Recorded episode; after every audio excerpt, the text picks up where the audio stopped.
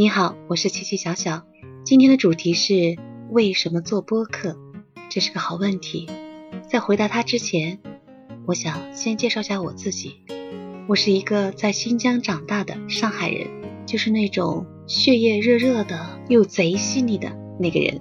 我还是一个已到中年的普通而又不普通的，被朋友称为二姐、陆家嘴一姐的人。牛掰吧？四十几岁，我敢裸辞。从一个很高的位置，我会说三国语言：中文、日语、英语。告诉你一个小秘密，我喝点酒，微醺了以后，我的日语可以达到母语水平哦。有了大把的时间，我开始学钢琴，但成了那个弹会三首曲目就无限循环播放的那个人。准备学油画，课程买了，所有的工具按着老师的 list 一样不落的全买齐了。但是原因是耗时，铺张太开了之后打扫太烦，所以我一定会完成，成为了我一个口号。又想好好看书了，让自己沉淀一下，但是迷上了有声小说。最后说到这个棋呢，不是下象棋，而是陪着我逗逼的老爸妈打牌。你能想到啊，我的爸妈打牌靠记牌，而我靠运气。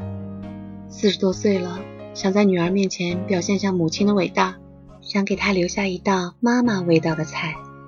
我的那个大学生的女儿这样评价：嗯，不错，有进步，但是没有外婆烧的好。的确，我的妈妈马上八十了，烧了一手好菜。她会用拼多多买东西，支付宝、微信玩的可溜了。我就是生活在这样一个上有老下有小，周边还有一群可爱的热热闹闹的老朋友，也还有新朋友。我和新朋友的相识也是有各种奇葩故事，比方说在美甲店里做着美甲，有一句没一句的搭着聊着，也会有旁边一个客人上来说：“你刚才的说话我听到了，我很同意你的想法。这样吧，你把你女儿的简历发给我。”我来开做内推，奇葩吧？就这样，我不仅给女儿得到了一次很好的实习机会，而且也结交到了一个好朋友。这就是我的世界。